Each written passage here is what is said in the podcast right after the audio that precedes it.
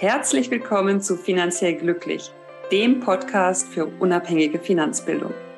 Mein Name ist Katrin Löhr. Ich bin Professorin für Finanzwirtschaft und ich liebe es, Menschen finanziell glücklich zu machen. Herzlich willkommen zu einer neuen Episode von Finanziell Glücklich. Ich habe heute einen wunderbaren Gast hier bei mir, Dr. Sineb Nuns. Und ich freue mich, hier heute zu erfahren, was macht sie da? Was ist ihre Connection zum Thema finanziellen Glück? Herzlich willkommen, Sina. Ja, vielen, vielen Dank. Ich freue mich sehr über die Einladung, Katrin. Ja, ich freue mich auch sehr und ähm, ich weiß, dass du ganz viel spannende äh, Themen hast und eine ganz spannende Person bist. Und wir starten immer hier mit der Frage, was ist denn für dich finanzielles Glück oder was macht dich finanziell glücklich? Ja, äh, tolle Frage. ähm, ich finde, das ist auch eine Frage, über die man wirklich ja, nachdenken und ein bisschen in sich spüren muss, äh, weil ich ähm, tatsächlich dieses Thema Finanzen und Glück, was du da ja in dieser Frage so in einem Satz verbindest, ähm, von meinem eigenen, wie ich aufgewachsen bin, aber meinem eigenen Mindset ist es fast ein Widerspruch. Mhm. So, Geld macht ja gar nicht glücklich. Und mhm. ähm, es gibt ja so viel Wichtigeres als Geld und ich will ja gar nicht so materialistisch sein. Und es hat für mich echt eine ganze Zeit gedauert, ähm, zu realisieren, dass Glück natürlich auch von Geld abhängig ist und ähm, ja, dass diese Verknüpfung Glück und Geld so ähm, gar nicht im, im, Absoluten passt, weil Armut macht ja auch nicht glücklich. Also kein mhm. Geld macht ja auch nicht glücklich. Die Abwesenheit von Geld macht ja genauso wenig glücklich, wie das Geld alleine glücklich macht. Aber ich würde schon sagen, dass wirklich Armut oder finanzielle belastende Situationen, finanzieller Druck und da gibt es auch viele Studien zu, soweit ich mhm. weiß, mhm. auf, auf jeden Fall unglücklich machen. Ne? Ganz, ganz stark an der mentalen und psychischen Gesundheit äh, knabbern. Und das kann ich selber auch äh, durchaus aus meiner eigenen Geschichte, meiner eigenen Biografie ähm, bestätigen. Also was macht, was ist finanzielles Glück oder was macht finanziell glücklich? Das ist auf jeden Fall so eine gewisse Gelassenheit haben zu können in Bezug auf mhm. Geld für mich hat Gelassenheit immer viel mit einer gewissen Form von Kontrolle zu tun. Also das Thema verstanden zu haben, meine eigene persönliche finanzielle Situation wirklich verstanden zu haben und auch so ein bisschen nach vorne denken zu können. Also nicht nur zu verstehen, wie geht es mir jetzt und wo kommt mein nächstes Gehalt her, sondern auch zu verstehen, wie kann ich mir eigentlich bestimmte Ziele erfüllen? Bin ich abgesichert im Alter? Kann ich ähm, ja, kann ich mir eine Wohnung oder ein Haus leisten, um da drin zu wohnen oder auch um es zu vermieten, wie auch immer. Also was kann ich mir überhaupt leisten? Kann ich mir äh, eine große Reise leisten oder meinen Kindern das bieten, was ich denen bieten will? Und bin ich vorbereitet, wenn ich in irgendeine Notsituation komme? Und auf das alles eine Antwort zu haben und gleichzeitig, und das ist, finde ich, so der Balanceakt, gleichzeitig trotzdem unabhängig von ich muss so und so viel Geld haben, ich muss so und so viel verdienen. Ähm, also gleichzeitig das nicht zum wichtigsten Thema meines Lebens zu machen und da die Balance zu finden. Wenn ich das schaffe, dann würde ich wahrscheinlich sagen, ja, ich bin finanziell glücklich. Mhm. Ja, spannend. Und so viele Aspekte, ne, die dabei sind. Und Super ich kann das komplex. komplett nachvollziehen. Ja. ja. Das, das ist tatsächlich auch durch Studien belegt, ne? dass ähm, Mhm, die mentale Gesundheit. Genau, ja. ja. Dass das ganz viel mit dem äh, Thema Geld zu tun hat. Ähm, also gerade Stress, ja, da ja. ist eben Geld ein ganz, ganz großer Faktor. Ähm, und das wiederum hat ja dann starke Auswirkungen auf die Gesundheit. Ja, ja total. Du, du hast deinen ähm, Werdegang äh, kurz erwähnt. Lass uns doch mal teilhaben. Mhm. Wer, wer bist du? Wo kommst du her? Und was hast du bisher so gemacht in deinem Leben? Alles klar, wer bin ich, wo komme ich her? Eine, eine große Frage. Ja. Wo fangen wir da an? ähm, ich bin in, in Bonn geboren und aufgewachsen. ähm, und zwar mit einer deutschen Mutter und einem marokkanischen Vater. Ähm, das heißt, ich habe sowohl so eine ganz, ganz traditionell klassisch deutsche Seite in mir, das ist mein, äh, von meiner Mutter und deren Familie und das ist auch, würde ich mal sagen, meine hauptkulturelle Prägung, denn ich bin ähm, praktisch ausschließlich mit meiner Mutter und meinen mütterlichen Großeltern aufgewachsen und das ist so eine sehr deutsche, sagen wir mal, einfache ähm, untere Mittelschichtsfamilie, so würde ich das einordnen. Ähm, und mein Vater, der bringt da sozusagen den Migrations, die Migrationsgeschichte in die Familie. Der ist in Marokko geboren und aufgewachsen. Ähm, und kommt aus einem völlig anderen Background. Das ist eher so sehr, sehr gebildet, Upper Class, theoretisch sehr viel Geld in der Familie, aber er hat dann eher sich entschieden, da so ein Aussteiger-Dasein und ist eher so in den 70ern in Richtung Hippie gegangen und äh, hat sich sozusagen von seiner Familie da auch durchaus distanziert. Ähm, so dass da trotz des Backgrounds, ähm, auch des finanziellen Backgrounds, den er eigentlich mitbringt, es für uns ähm, auch in Deutschland einfach finanziell immer relativ eng war. Und ja, und gleichzeitig war da aber insbesondere durch meinen Vater so eine ganz ähm, ausgeprägte Bildungsorientierung. Und das äh, hat meine Mutter auch gerne mitgenommen. Das war auch was, was, glaube ich, ihr an ihm sehr gut gefallen hat. Und so haben, habe ich und meine Geschwister also es war eine absolute Selbstverständlichkeit, dass wir auf richtig gute Schulen gehen und dass wir ähm, alle Möglichkeiten geboten bekommen, uns persönlich zu entwickeln. Und Bildung war ein wahnsinnig wichtiges Thema, Lesen. Ähm, als Kinder haben wir Hörspiele gehört, wo die ganzen Komponisten und jede Oper und erklärt wurde und äh, wie die Musik dazu entstanden ist. Also zum Beispiel ganz viel klassische Musik. Also ich habe da so ein sehr was den Bildungsbackground betrifft, so eine sehr bürgerlich, sehr gebildete Input bekommen. Und gleichzeitig waren die äußeren Umstände immer sehr anders als die meiner KlassenkameradInnen. Mhm. Kannst du dir vorstellen, oder? Was, äh, äh, ich war auf sehr guten Schulen und äh, alle hatten da entsprechend auch den finanziellen Hintergrund und wir haben teilweise wirklich in sehr, sehr, sehr, sehr einfachen Verhältnissen gelebt, sodass ich gar nicht unbedingt das Gefühl hatte, ich kann Leute mit nach Hause bringen. Mhm. Es war sicherlich immer auch ein gewisser ähm, Kontrast und auch Konflikt, der, den ich früh gespürt habe. Ja. Mhm. Ähm, Schule an sich fiel mir sehr leicht und äh, ich habe irgendwann schon während der Schulzeit entschieden, ich will Medizin studieren. Im Nachhinein würde ich fast sagen, weil ich es konnte, im Sinne von, was ist am schwierigsten? Welcher Studienplatz ist am schwierigsten zu erreichen? Den mache ich. Ähm, das war so, ja, also das war so tatsächlich, glaube ich, im Nachhinein, wenn ich das so drüber nachdenke, aus so einer Wahrnehmung heraus, ähm, man sollte alle Möglichkeiten nutzen, die man hat. Und wenn jetzt sozusagen die, das beste Studium, was ich haben könnte in Mhm. meiner Welt, war Medizin. Und als ich dann gemerkt habe, ja doch, die Noten reichen dafür, äh, das würde ich schaffen, dann war das ganz klar, dass das, was ich studieren will. Und es hat sich ja dann auch gezeigt, dass du da nicht ganz fehl am Platz bist, ne? Nein, überhaupt Weil, nicht. Nein, das war, also, hat mich natürlich auch, sagen wir, fasziniert. Im Nachhinein, auch mhm. im Nachhinein würde ich sagen, ich hätte genauso gut BWL studieren können oder Jura Mhm. oder Ingenieurswissenschaften. Und Mhm. jetzt mit meinem heutigen sehr neugierigen und umfassenden Blick und ich will immer alles lernen und wissen, würde ich sogar sagen, oh, es hätte mir total Spaß gemacht. Mhm.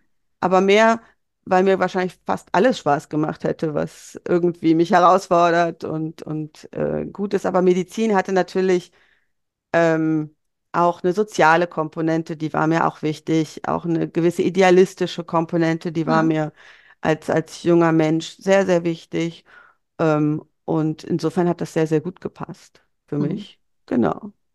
Ja, Ähm, und nicht nur deshalb, ich spiele so auf gewisse Elite-Unis in den USA an, äh, wo du dann ja auch äh, warst. Ähm, äh, nimm uns ja, kurz mit. Ähm, ja, alles klar. Das ist dann sozusagen nach dem Studium alles äh, ja. erst geschehen. Genau. Mhm. Also ich habe äh, ich habe erstmal Medizin studiert und da sehr schnell gemerkt, hm, ich finde das Fach zwar super, aber die Art und Weise, wie wir hier lernen, die gefällt mir nicht. Mhm. Ähm, und habe dann als Studentin durch ähm, Engagement, letztlich politisches Engagement in, in Fachschaften und auch äh, Medizinstudierendenvertretungen deutschlandweit ähm, gemerkt, okay, es gibt eine ganze Gruppe von Menschen, die beschäftigen sich mit einer Reform des Medizinstudiums in Deutschland. Vielleicht um das zeitlich einzuordnen, ich habe Ende der 90er angefangen zu studieren. Ich habe 96 Abi gemacht, 97 angefangen zu studieren. Ähm, und durch diesen Bildungs- oder medizinische Bildung oder Bildungsreform in der Medizin habe ich mich ganz früh engagiert, bin ich schnell in den Bereich Bildung gerutscht und Mhm. habe zwar Medizin studiert und das auch äh, beendet, aber bin nach dem Studium dann als erstes in so eine Forschungsgruppe ähm, an der Charité, da habe ich meinen Abschluss gemacht in Berlin, ähm, in so eine Forschungsgruppe gerutscht, ähm, wo es um ja, Hochschulbildung, Assessment in dem Fall, also Prüfungsverfahren ging und habe die da gleich die Leitung übernommen, schlicht weil es zu dem Zeitpunkt einfach noch keine Menschen gab, die sich wirklich mit medizinischer Bildung, Medizindidaktik in Deutschland zumindest so auseinandergesetzt haben. Und das war so ein sehr spezielles Bildungs- und Prüfungsformat, was international viel Beachtung gefunden hat. Und über diese Aktivität dort, auch über Veröffentlichung zu dem Thema, bin ich dann von Harvard angesprochen worden, ob ich da nicht äh, als Gastdozentin beitragen möchte, dieses Prüfungskonzept sozusagen den, äh, den, den Studierenden nahezubringen. Und in dem Fall waren die Studierenden für diese Kurse selbst Mediziner, die schon im Beruf stehen und in irgendeiner Form mit Lehre zu tun haben, mit Hochschulreformen, mit ähm, oder eben auch mit Prüfungen für Medizinstudierende erstellen müssen und die einfach dieses Format kennenlernen Mhm. sollten. Und äh, so kam es zu dieser Einladung, genau. Und da bin ich dann einige Jahre, zweimal im Jahr in Harvard gewesen und habe jeweils eine Woche dort äh, an verschiedenen Kursen ähm, unterstützt Mhm. und mit doziert, genau. Und das ist ein sehr, ähm, ja, das, das, das ist ein sehr, sehr andere Art und Weise des Lernens. Das hat mich gleich total geflasht und mitgenommen. Ich glaube, du hast ja auch ein bisschen Erfahrung mit amerikanischen Elite-Unis. Das ist natürlich ein Level an Commitment auch der Teilnehmer und ein auch ein Leistungsniveau. Das ist äh, ja. Genau, also die, ja, also ne, es wird mir gerade warm ums Herz. Ich habe da nicht studiert, aber in ähm, Harvard habe ich mal die Harvard Summer School mitgemacht, Mhm. als Ja, ähm, während des äh, Studiums noch. ja, Und ja, also ich, ich kann mich auch erinnern, es war einfach ähm, so eine wunderbare Zeit, weil es da alles, äh, ja, das Commitment und die, diese Inspiration ja. irgendwie kann man es da aufsaugen, ja. Ähm, selbst, also es waren, glaube ich, bei mir irgendwie gut zwei Monate oder so, Mhm. ich da war. Und das ist äh, wirklich ja ein ganz besonderer eine Zeit in meinem Leben gewesen. Ja, ja, das kann ich nur bestätigen, Ja. genau. Und ich weiß nicht, ob dir das auch aufgefallen ist, was ich wahnsinnig beeindruckend fand und beim ersten Mal auch wirklich überraschend war, ähm, dass alle extremst gut vorbereitet in jegliche Veranstaltung kommen, jedes Material gelesen haben, was im Vorfeld zu lesen gab. Und ähm, in dem, ich weiß nicht, ob, ob du die, also ob das, ob die, die Methode mit den Case Studies und den Cold Calls bei euch auch eine Rolle gespielt hat. Also, dass es passieren kann, dass man einfach angesprochen wird, hey, Katrin, Sina, do you want to start us off? Und man dann sofort sagen kann, alles klar, das ist das Problem, so und so ist es strukturiert, das könnten mögliche Lösungen sein, let's discuss. Und du das sozusagen aus dem Stegreif da äh, raushauen musst und das jeder kann dort. Mhm. Das hat mich völlig geflasht. Mhm. Ich dachte, okay, next level. Ja.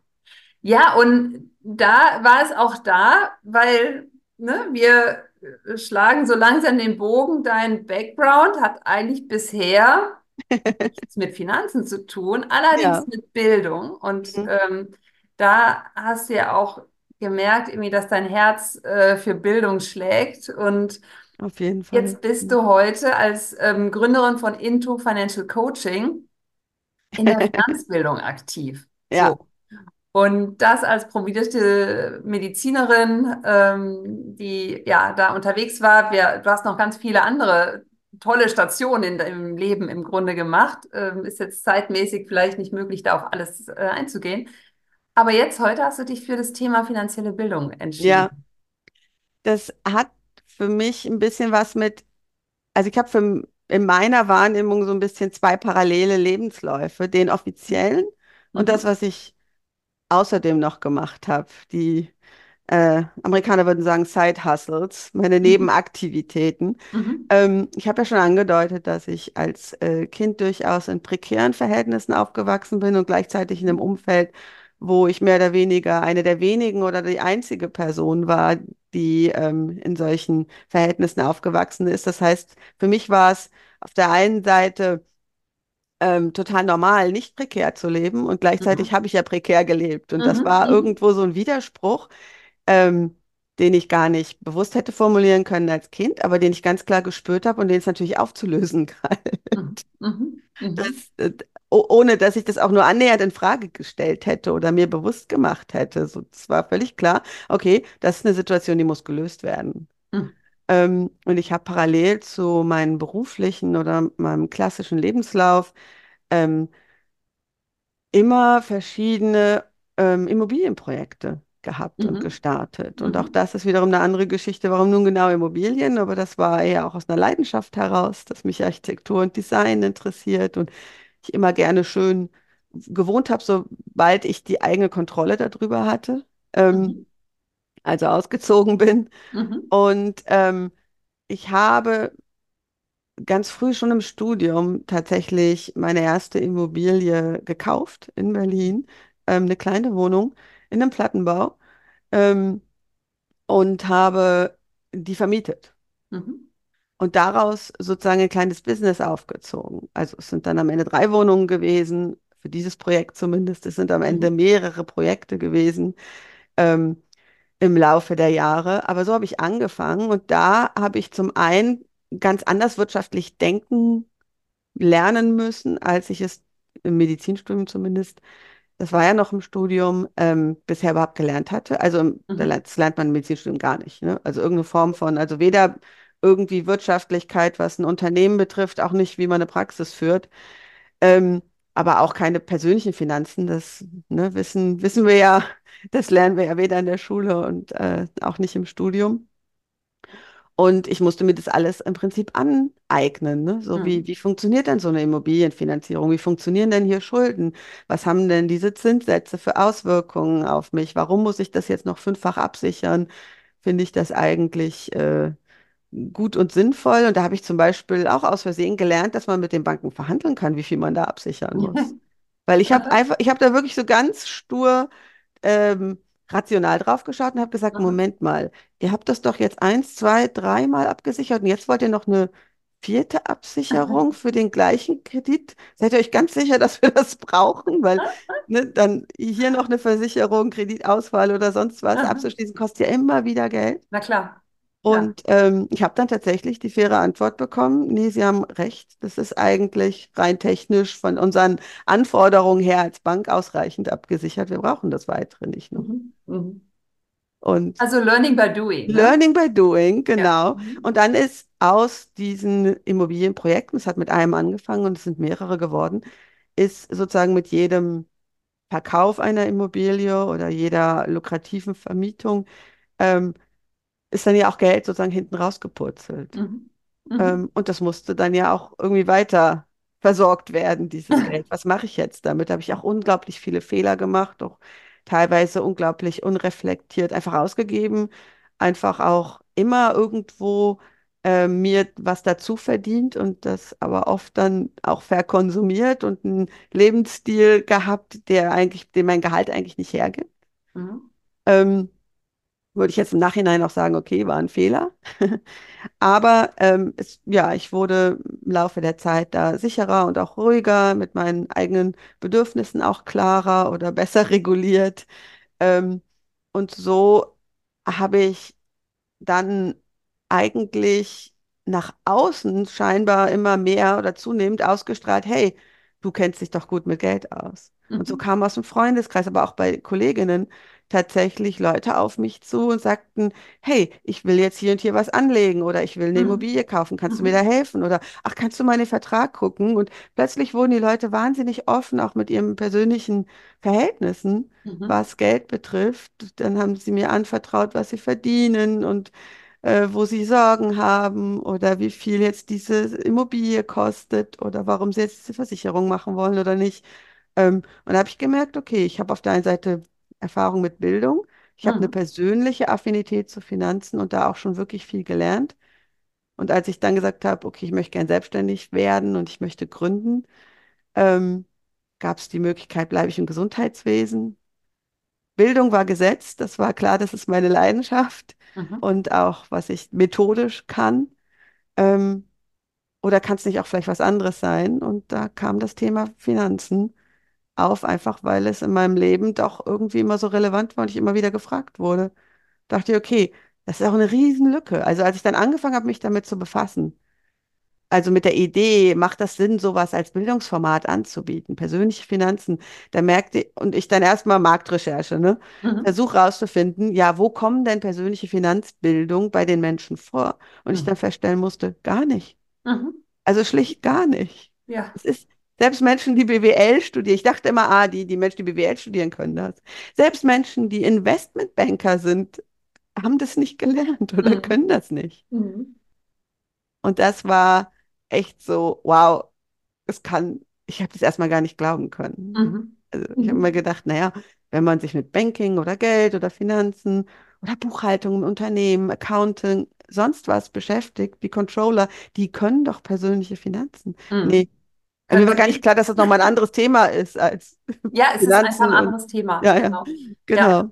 das, das äh, kann ich komplett nachvollziehen. Das war ja auch so meine Idee, als ich dann an die Hochschule äh, bin und dachte, Ja, ja, die BWL-Studis äh, können wir sich austauschen und ne, und dann merkte ich so, ja, oh, hier ist ja gar nichts irgendwie an Basis. Und dann, ja, ja, wenn man sich damit beschäftigt, dann versteht man das, weil wir lernen es nirgends. Und ähm, selbst im BWL-Studium lernen wir natürlich viel über Unternehmensbilanzen, Bankbilanzen und sonstige absolut. Unternehmensführung und so weiter, aber nicht ähm, notwendigerweise über die persönlichen Finanzen ist dann eher Zufall, wenn es über den einen oder anderen Dozenten oder die Dozentin Ja, reingebracht wird, aber es ist nicht gesetzt. Ja. nee, überhaupt nicht. Ja, genau. Und dann hast du Into Financial Coaching äh, gegründet. Ja, ja. Also vielleicht ist noch eine Zwischenstation wichtig. Wir Ja, hatten ja Medizin und Bildung ja. angesprochen und Harvard und Mhm. tatsächlich ist da der Input gekommen, weil das Institut, wo ich in Harvard war, war eine interessante mh, Joint Venture, eine Gemeinschaftsproduktion von der Medical School. Klar, es ging Mhm. um Bildung im Gesundheitswesen. Der School of Education macht auch Sinn, denn es geht um Mhm. Bildung, aber eben auch der Business School.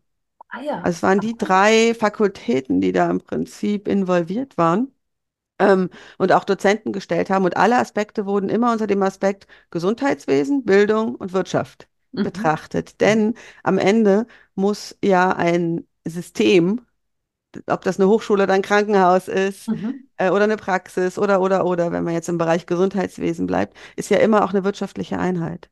Die Mhm. muss sich ja finanzieren. Alle Mhm. Aktivitäten kosten ja nun mal Geld. Und ähm, es gibt ja sozusagen ja jedes Projekt, was man umsetzen will, jede Reform, die man anstoßen will, jede Maßnahme, die man ergreifen will, kostet Geld und das muss irgendwo Mhm. herkommen. Und Mhm. man muss ja immer mit Menschen dann sprechen oder seine Idee pitchen, die Geldgeber sind in irgendeiner Form, ne? Ja. Und ähm, die denken wirtschaftlich. Und Mhm. so hat dann dieses Institut in Harvard gesagt, wenn wir unsere StudentInnen nicht ausbilden, wirtschaftlich zu denken und die Sprache zu sprechen, die dann die Geldgeber, dann werden die nichts ihrer Projekte finanziert kriegen und dann ist das auch alles für die Katz, egal wie gut das in der Theorie ist oder wie Ja. fantastisch die Ja. didaktische Idee da sein mag, ne? Und das hat äh, mich dann nochmal ganz klar darauf gestoßen, dass ich im Bereich Wirtschaft auch unterbelichtet bin. Und dann habe ich durch die Kurse, und ich war fünf Jahre insgesamt da involviert, da auch wirklich sehr, sehr viel gelernt, sehr viel gelesen, sehr viel Mhm. mir angeeignet und bin mit diesem Background auch dann ins Management abgeworben worden von einem großen Gesundheitskonzern. Dort habe ich Personalentwicklung gemacht. Da hat sich dann alles verbunden. Mhm. Management, ähm, Bildung und Gesundheitswesen. Und mit der Erfahrung erst, würde ich sagen, hätte ich überhaupt erst das Rüstzeug gehabt, auch Mhm. was zu gründen. Und selbst wenn es ein kleines Coaching-Unternehmen ist oder ein noch Mhm. kleines Coaching-Unternehmen, das hätte ich mit, weiß ich nicht, zehn Jahre früher, hm, hätte ich nicht das Rüstzeug dafür gehabt. Mhm. Nein. Mhm. Ja, Und Thema Rüstzeug, du hast gesagt, du hast dann viel gelesen. Ähm, du warst es natürlich auch gewohnt, Studien zu lesen. ja, klar. Und da gibt es ja sehr viele, sehr hilfreiche Studien im Bereich ähm, Financial Literacy. Ja, Und die hast du wahrscheinlich dann auch unter die Lupe genommen. absolut. Ähm, meine, also als als ich dann gestartet habe, wirklich über Into Financial Coaching nachzudenken und über Finanzbildung, ähm, mit meiner damals einen Co-Gründerin zusammen, zweite ist dann später noch dazugekommen, ähm, haben wir schon sehr auf den Coaching-Aspekt uns fokussiert. Und das kam tatsächlich ähm, aus der Literatur, aus der wissenschaftlichen Literatur heraus, die Erkenntnis, dass Finanzentscheidungen oder Finanzverhalten, also das, was Menschen tatsächlich wirklich mit ihrem Geld machen, hochgradig emotional beziehungsweise von psychologischen oder Persönlichkeitsfaktoren Mhm. beeinflusst werden. Ähm, und dass das am Ende nicht eine annähernd so rationale Entscheidung ist, wie ich auch, glaube ich, am Anfang dieser Reise selber gedacht habe. Auch vielleicht, weil ich selber ein Mhm. eher, also rationaler Mensch bin. Wobei ich inzwischen auch sagen würde, wenn man ein sehr rationaler Mensch ist und sich das gut auch, sagen wir, mathematisch begründen und herleiten kann, dann ist man deshalb nicht weniger emotional in seiner Entscheidung. Man ist nur viel schlauer da drin, seine emotional getriebenen Entscheidungen zu rationalisieren und eine wahnsinnig gute Zahlen, mit Zahlen hinterlegbare Begründung zu finden, warum jetzt unbedingt dieses Auto sein muss. Das ist ein guter Punkt, ja. Also deshalb wäre ich da inzwischen vorsichtig mit dem, ach, ich bin ein ach so rationaler Mensch. Aha. Aha. Meine Erfahrung auch geht übrigens auf vielen Männern so. Ja, ja, das äh, würde Ähm, ich auch so sagen, ja. Genau, und ähm, äh, ja, aber vielleicht auch mit dem Hintergrund Medizin, ne? Oder mit Mhm. dem Hintergrund Wohlbefinden im Blick zu haben und auch Mhm. im Gespräch mit Patientinnen ha- habe ich ja auch die Jahre vorher wahrgenommen, wie es denen geht und wie es denen auch körperlich geht und was da, äh, wie das Wohlbefinden, wie es bestellt ist. Da geht es ganz viel eben auch um die Alltagssorgen, die man so Mhm. hat, die Beziehungen, die man so führt. Und da spielt überall Geld eine enorm wichtige Rolle. Und Mhm. das war dann doch sehr spannend, in den Studien eben auch zu sehen, ja, das spielt eine Rolle. Ne? Also Ne, Und Financial Literacy ist immer so ein bisschen das eine, was ich mir anschaue. Also im Sinne von finanzieller Alphabetismus. Also ist man Mhm. in der Lage. Finanz, finanzbezogene Informationen zu lesen und zu verstehen und zu verarbeiten und daraus für sich kluge, fürs eigene finanzielle Wohlergehen bekömmliche Entscheidungen zu treffen. Und da geht es ja viel darum, versteht man den Zinseszinseffekt, Mhm. versteht man Mhm. äh, das, das Konzept der Inflation, wenn die Rendite, Rendite zum Beispiel von einer Anlage ähm, niedriger ist als die Inflation im selben Jahr, dass man dann de facto Geld verloren hat. Ja, Mhm. auch wenn man vielleicht auf dem Papier eine höhere Zahl stehen hat.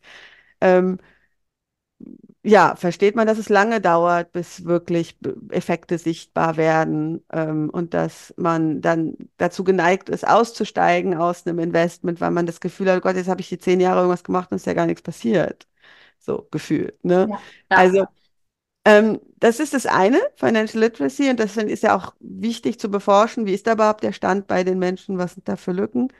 Ähm, unsere Recherche, auch Wissenschaft, die ist dann nochmal darüber hinausgegangen und ist sehr in Richtung des Behavioral Finance gegangen. Ich benutze Mhm. hier immer die englischen Begriffe, weil die Literatur zu 99,9 Prozent wie in allen Mhm. wissenschaftlichen Bereichen auf Englisch, ähm, in Englisch formuliert ist, auch, auch Deutsch, die, auch die aus Deutschland stammende Literatur.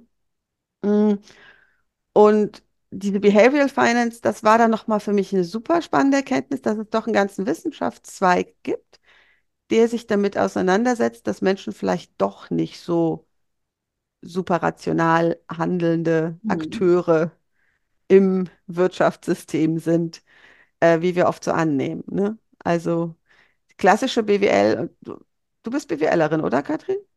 Wirtschaftswissenschaftlerin, ja, Wirtschaftswiss genau. Wir- Mhm. Wirtschaftswissenschaft. Ja, Also, ja. Mhm. aber wird nicht angenommen, dass sozusagen der Mensch in der Regel rational handelt oder oft in vielen Theorien. Ja, Und, ja, genau, genau, und genau. das ist ja eventuell nicht so, ne? Ja, richtig. Behavioral Finance äh, hat ja da durchaus ähm, Erkenntnisse Mhm. gebracht, die im Bereich ja, finanzielle Bildung unglaublich wertvoll sind. Ja, Und wo ihr ja im Grunde auch euer Programm drauf aufgebaut habt. Ne? genau. Genau. Also wir haben Ich, äh, äh, im Deutschen neigen wir immer sehr dazu, zwischen Bildung und Verhalten zu unterscheiden, Mhm. aber ich würde das wirklich in einem Atemzug nennen wollen. Und das habe ich auch in der medizinischen Bildung schon so, sagen wir mal, immer interpretiert. Mhm. Lernen, nach meiner Definition, ist eigentlich ein Prozess, der dazu führt, dass man stabil sein Verhalten verändert. Mhm. Und das ist auch erstmal, würde ich sogar sagen, neutral. Also es ist nicht was Gutes per se, sondern man kann auch schlechte Dinge lernen. Mhm.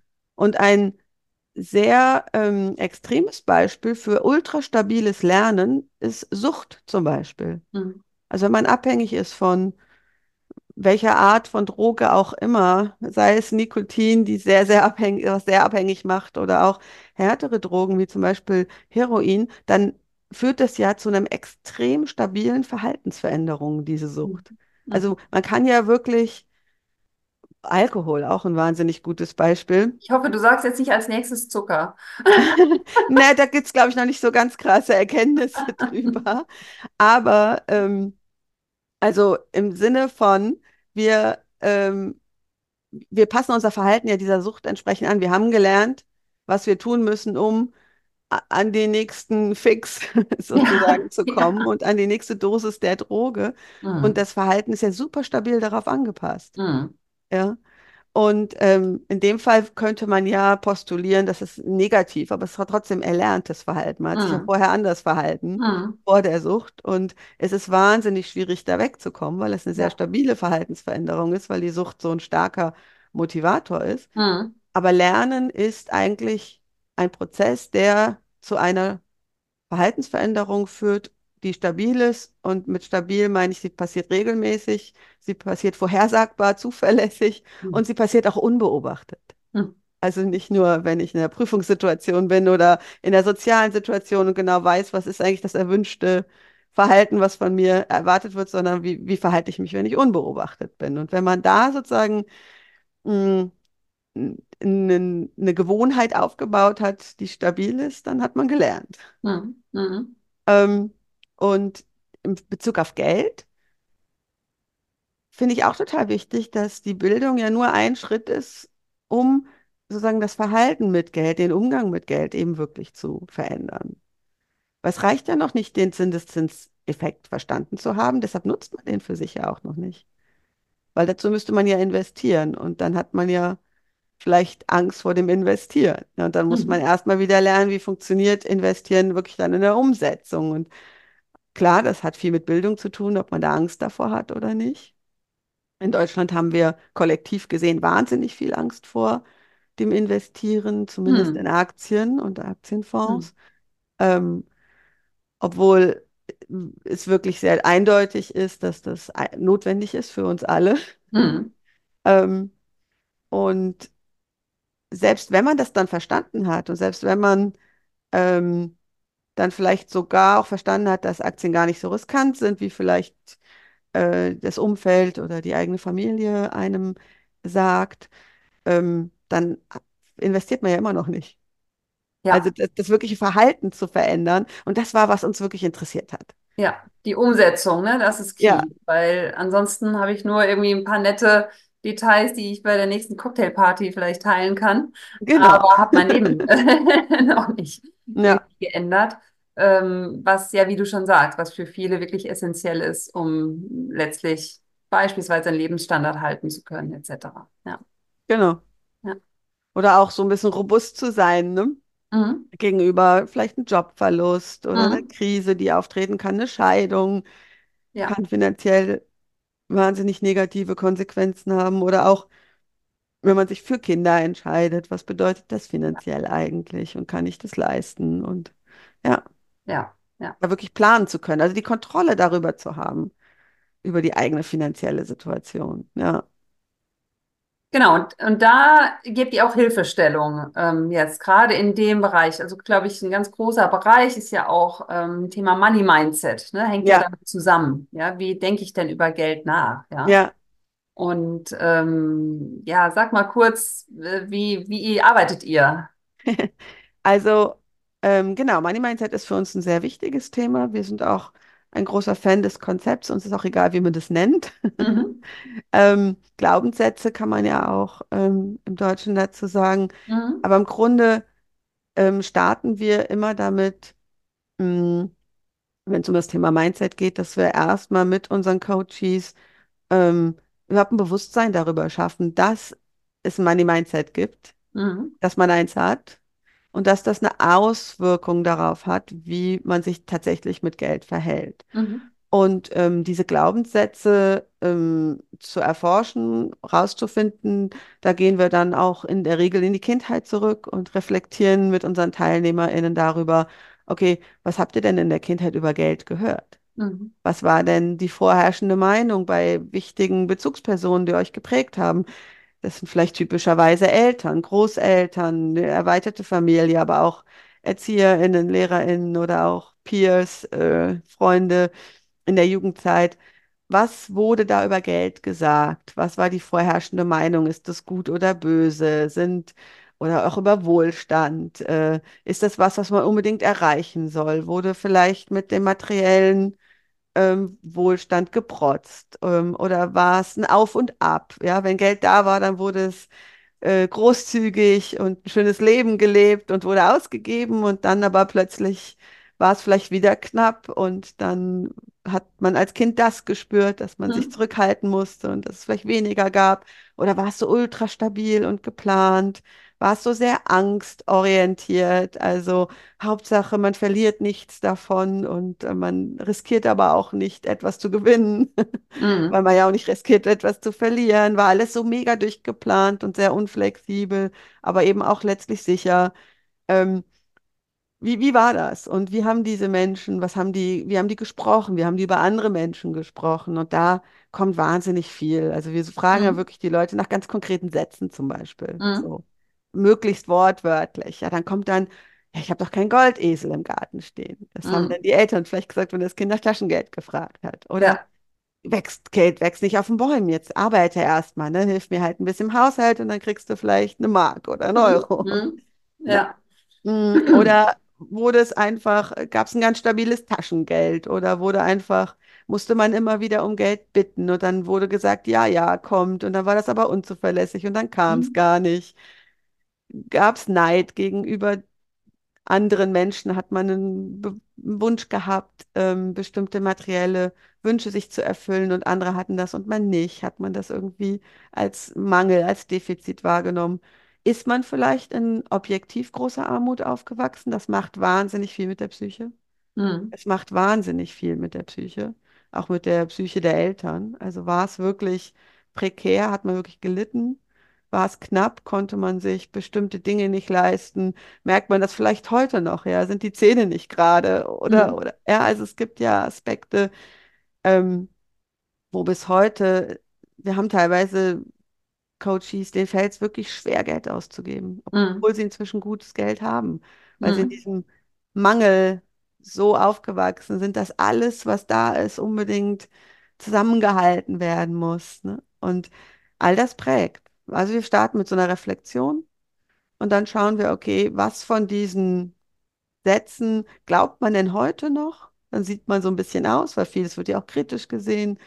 Ähm, und dann schauen wir uns an, sind die eigentlich wahr, objektiv? Mhm. Und na natürlich sind sie nie wahr, weil es halt, ne, Wahrheit selten äh, so schwarz-weiß und einfach Mhm. ist. Und dann arbeiten wir daran, alternative neue Sätze zu finden, das sogenannte Reframing, ähm, die, die dann hilfreicher sind. Ne? Mhm. Also es wird natürlich noch drüber reflektiert, wie hat denn diese Glaubenssätze, die man hat, was hat das denn für eine Auswirkung auf meine tatsächliche finanzielle Situation? Und möchte ich das ändern? Ja. Also das kann ich also sehr viel äh, Bewusstwerdung, die da passiert. Genau, Ja, genau. Ne? ja, Die, dieses Ziel, es ist ja nicht mit dem ersten Schritt immer möglich, alle Glaubenssätze direkt irgendwie ins Bewusstsein zu holen, aber wenn ich mich auf den Weg mache und ich setze mich damit auseinander, ja, komme ich ja immer mehr Glaubenssätzen auch auf die Schliche, ne? Die am Anfang vielleicht so unsichtbar sind und für mich irgendwie normal waren, ohne dass ich sie jetzt benennen könnte. ja, ja. Ich kann das ähm, ja nur unterstreichen, wie wichtig das ist. Ähm, als wir vor über zehn Jahren Funny Money gegründet haben, war das ein Mhm. Thema, was wir komplett unterschätzt haben. Ähm, ich dachte, okay, wenn die Studis dann irgendwie Finanzbildung haben und das Wissen Mhm. Mhm. haben, dann reicht es. Aber nein, es ist wichtig, wirklich ähm, sich damit auseinanderzusetzen. Wie bin ich mit Geld aufgewachsen? Was Mhm. glaube ich darüber? Was denke ich darüber? Und ähm, bringt mich das weiter? Also es gibt ja auch Glaubenssätze, die empowern, ne? So. Absolut, ja klar. Oder limitiert es mich, ja? Und sich Ja. das bewusst zu machen und dann, ja, so, so Reframing, ähm, dann, ja, wirklich Glaubenssätze äh, aufzubauen, die mich nach vorne bringen. Mhm. Mhm. Ein total wichtiges Thema. Es darf nicht das Einzige bleiben. Und Genau. ich finde auch wichtig, dass es nicht so ein, so ein, sagen wir mal, so einen esoterischen Kurzschluss Mhm. gibt. Also ich Mhm. glaube schon, dass das durchaus tiefgehend ist, dass das durchaus viel mit Energiefreisetzung zu tun hat, mit Dingen, die man sich erlaubt oder auch nicht. Das hat viel mit Mhm. Identität zu tun. Also wenn man sich dann von diesen Glaubenssätzen entfernt, dann entfernt man sich ein bisschen von seinem Selbstbild. Mhm. Also Mhm. von dem, was man glaubte oder wer man glaubte zu Mhm. sein und auch vielleicht sein zu müssen für seine Umwelt, insbesondere Eltern, Familien spielen da auch im Erwachsenenalter oft noch eine sehr starke Rolle. Ähm, und man will ja gut gefunden werden und geliebt werden. Und kann Mhm. teilweise recht schmerzhaft sein, dass wenn man sich auch finanziell zum Beispiel weiterentwickelt oder wegentwickelt, besser entwickelt als die eigene Herkunftsfamilie, Mhm. dann kann es zu einem gewissen Isolation sogar führen, zu einem Ausschluss Mhm. im Sinne von wie? Du denkst jetzt wohl, du bist was Besseres oder ja, für dich ist, spielt ja immer nur Geld eine Rolle, aber bei uns ist es ja total wichtig, dass wir hier beisammen sind und Ja, du hast ja. gar keine Zeit für uns, weil du hier ein Jobprojekt hast und Mhm. äh, wir sind aber andere Menschen, wir kümmern uns umeinander oder ähm, ja, oder ja, du musst was abgeben. Ja, und, und, und Ja. vielleicht geht es in dem Moment noch gar nicht, weil man erstmal auch für sich selbst sorgen muss und man erst in dem nächsten Schritt abgeben kann und will Mhm. oder man auch vielleicht Schwierigkeiten hat, Menschen Geld abzugeben, wo man das Gefühl hat, das wird dann rausgehauen für irgendwas und eben zum Beispiel nicht investiert. Ja, man Mhm. selber hat das Investieren entdeckt und sagt, hey, ich würde total gerne Menschen meiner Familie helfen, auch zu investieren, würde denen Mhm. sogar einen Sparplan starten und denen auch was da Mhm. rein, aber die holen das dann alles raus und lösen das auf und kaufen damit ein Auto. Ja. Und das äh, fällt einem dann schwer. Das sind ja alles Konflikte, die unglaubliche Kräfte auslösen. Ne? Mhm. Mhm. Ähm, ja, aber was ich wichtig finde, ist, dass eben das ganze Mindset-Thema eben nicht so einen esoterischen Kurzschluss im Sinne von, ähm, ich muss jetzt nur positiv über Geld denken und fest daran glauben, dass ich morgen ganz reich bin und dann, oh Mhm. Wunder, fließt das Geld in meine Richtung. Ich verstehe schon, wo die Idee herkommt und das ist auch nicht komplett falsch. Aber das ist natürlich nichts, was so schwuppdiwupp und da gibt es eine externe Kraft wie das Universum oder Gott und die schieben dann Geld in die Richtung, sondern das hat natürlich damit zu tun, dass man sich selber verändert und dass man andere Entscheidungen trifft. Und dass das Genau. vielleicht manchmal so esoterisch wahrgenommen wird, wie das fließt dann einfach, hat mit dieser Zeitverzögerung zu tun, Mhm. wie Geld funktioniert. Das dauert, bis es sozusagen was passiert und dann passiert es deutlich stärker oder mächtiger, als man so denkt. Genau. Und Ja, das habt ihr ja auch in eurem Programm. Also ihr kümmert euch ja zum einen um das Thema Glaubenssätze, Money Mindset. Auf der anderen Seite habt ihr auch ganz handfeste Inhalte, sage ich ja, jetzt mal. Ne? die So, Finanzbildung, ne? die Finanzbildung an Genau. sich, woran sich das manche, und diese Kombination ist ja auch so Ja, wertvoll. Jetzt ähm, seid ihr mit Into Financial Coaching auch Teil unseres Pilotprogramms äh, gewesen. Und ja, äh, da geht es darum, die wirklich die Inhalte oder das Angebot, was ihr den Menschen macht in Bezug auf äh, finanzielle Bildung, in Bezug auf ähm, Behavioral Finance zu zertifizieren. Ja, Und da äh, darf ich dir ganz herzlich gratulieren, denn ihr habt das erfolgreich abgeschlossen. Und danke, äh, das danke, ist relativ danke. frisch, ne? Das Ja, ähm, ist äh, gerade erst ähm, gewesen. Und ja, wir haben es auch noch gar nicht in irgendeiner Form öffentlich verkündet. Nein, es ist sozusagen jetzt hier äh, Premiere und genau. äh, es wird noch auf verschiedensten Kanälen dann veröffentlicht werden. Und ähm, ja, ich, warum ich das auch so wirklich so wertvoll finde, ist, weil du hast dich auf den Weg gemacht, in einem Thema sozusagen wirklich einen, einen Unterschied zu machen, ein wertvolles Angebot zu kreieren. Ähm, und hast gesagt, naja, ich komme eigentlich aus einer ganz anderen Richtung. Ich kenne Ja, eigentlich ganz viel, aber ich möchte doch das jetzt noch mal extern auch, ja, sozusagen gereviewt bekommen, ja. ja, ja, Und ähm, hast unter anderem auch ähm, im Herbst deine Sachkundeprüfung bestanden und ja, ähm, bist im November, glaube ich, äh, genau. Mhm. bist seit November ähm, jetzt ähm, IHK ähm. Genau.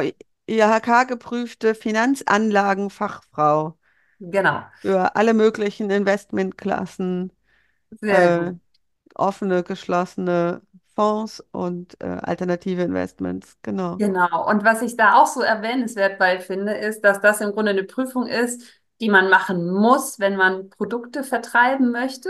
Und du Mhm. hast aber gesagt, nö, ich möchte die einfach so machen. Ich möchte gerne das wissen, aber möchte trotzdem frei sein, mein eigenes Modell äh, weiter zu verfolgen, wo es nämlich nicht um Vertrieb von Finanzprodukten geht, sondern Ja. um die Themen, die wir besprochen haben.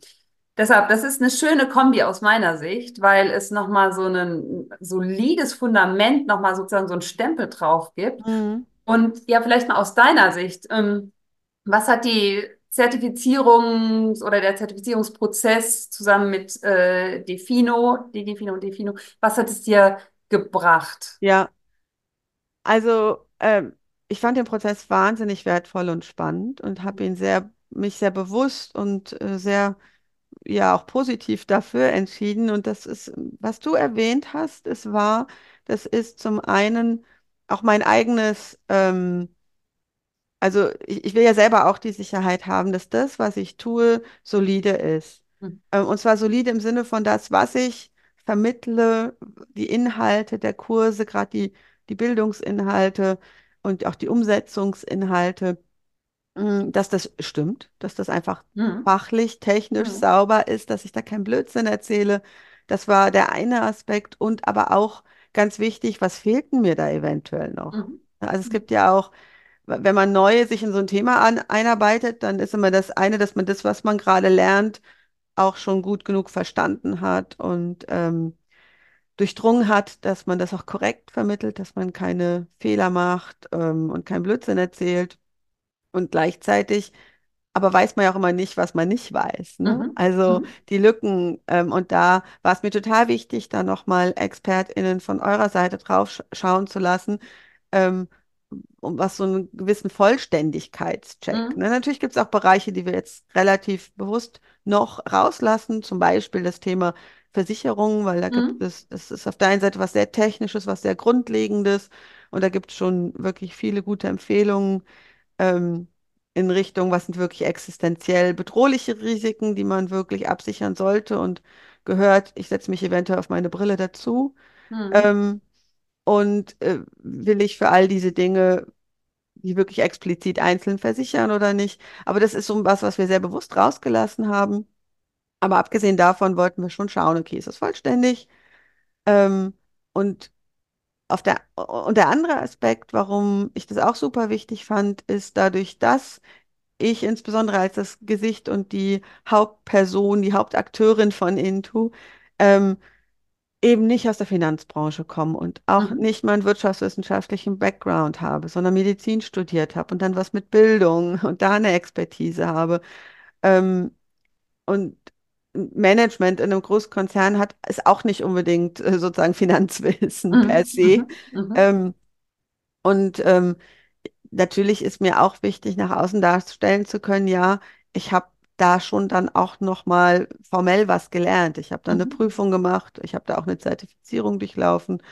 Ähm, ich habe mir das von extern einfach mal auf, au- auf Substanz, auf Korrektheit, auf Seriosität prüfen lassen.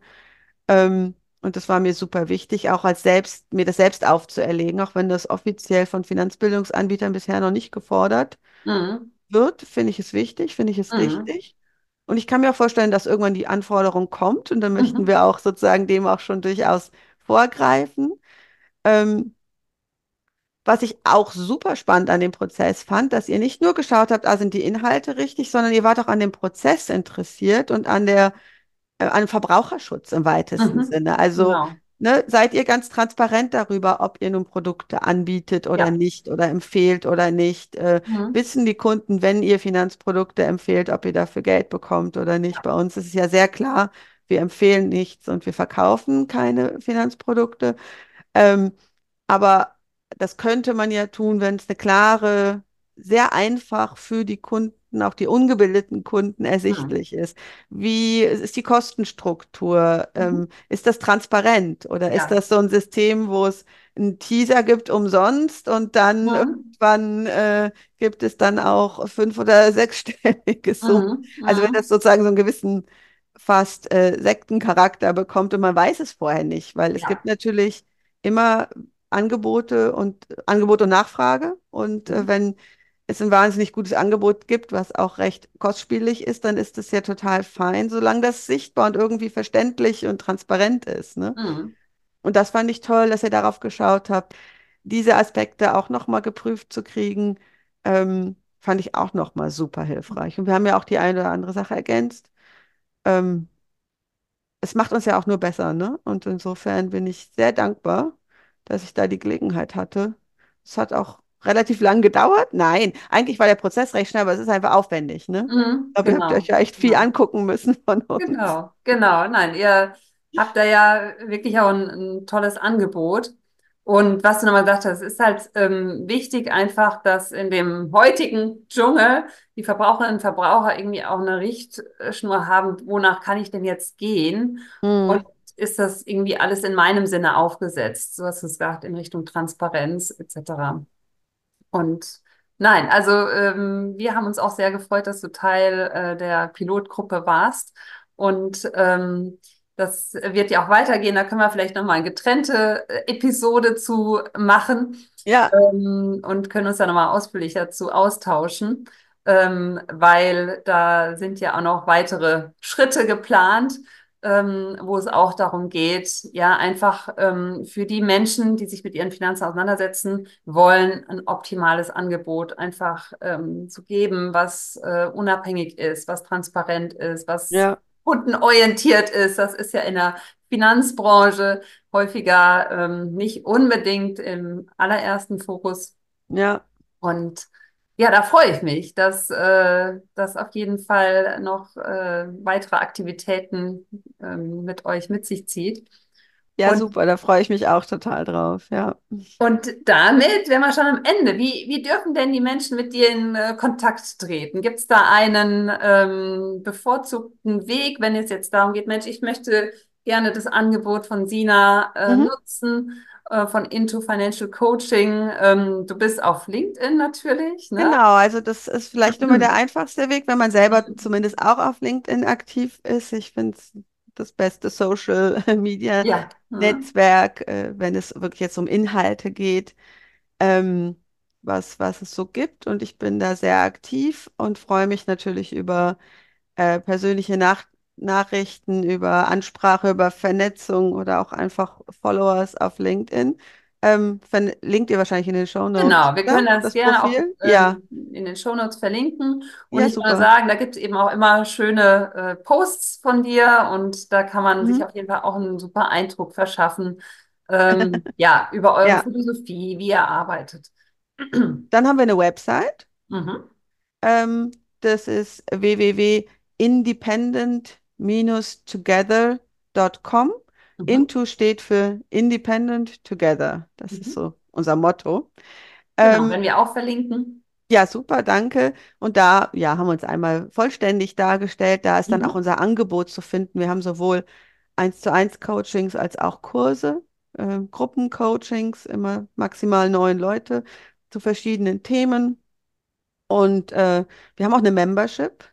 Mhm. Ähm, das ist äh, eine niedrigschwellige Möglichkeit, einfach sich mit einer Gruppe zu vernetzen, einmal im Monat online zu treffen, die in einem Safe Space über Geld und finanzielle Ziele und wie kann man das umsetzen, miteinander sprechen wollen. Mhm. Sprechen wir immer untereinander und äh, jedes zweite Mal kommt dann auch ähm, externe Gäste dazu und inspirieren uns und zu allen möglichen Themen. Ähm, viele Themen in Richtung Persönlichkeitsentwicklung, emotional, Umgang mit Geld, Mindset, aber auch so ganz handfeste Themen wie wir lernen eine neue Anlageklasse kennen. Jetzt aktuell beschäftigen sich alle vermehrt aufgrund der Marktsituation mit Anleihen zum Beispiel. Mhm. Ja, dann Mhm. muss man das ja mal verstehen. Anleihen funktionieren sehr, sehr anders als andere Anlageklassen. Wie funktionieren die eigentlich? Und das lernen wir dann zusammen. Und da kann man wirklich jede blöde Frage stellen, auch egal wie schlau man sonst ist. Mhm. Ähm, und das ist eigentlich eine sehr nette Gruppe, die sich da online trifft. Ähm, das ist immer eine niedrigschwellige Möglichkeit, mit uns zu starten. Auch relativ günstig für circa 25 Euro im Monat. Ich glaube 24,99, genau. Mhm. Ähm, hat man da sozusagen diese Mitgliedschaft und, und hat da eine Ansprechgruppe äh, und kann so die, die Intelligenz der, der gesamten Gruppe für sich nutzen. Ja, sehr schön. Ähm, das finde ich auch ein wichtiges Format. Ähm, und wir haben einen Podcast. Mhm. Da kann man uns dann auch nochmal persönlicher kennenlernen, meine beiden Co-Gründerinnen und ich, ähm, wie wir so ticken. Wir alle drei bieten Coachings an. Ähm, wir sprechen aber auch mit externen Gästen oder mit Coaches und erzählen deren Geldgeschichten, die die mit uns teilen möchten. Ähm, und der heißt At Peace with Money. Vielleicht können wir den ja auch At Peace with. Money und das Genau. werden wir auch verlinken. Ja. Super. Ja, liebe Sina, danke dir. Ähm, wir könnten noch weiter quatschen natürlich, aber wir machen hier jetzt einen Cut und vertagen uns und Wunderbar. greifen nochmal das eine oder andere Thema in der Zukunft auf. Und ganz herzlichen Dank, dass du äh, hier zu Gast warst und alles Gute weiterhin mit Into Financial Coaching. Und äh, Vielen Dank für die guten Wünsche und die Einladung und es äh, hat mir sehr, sehr viel Spaß gemacht, dabei zu sein. Super. Klasse.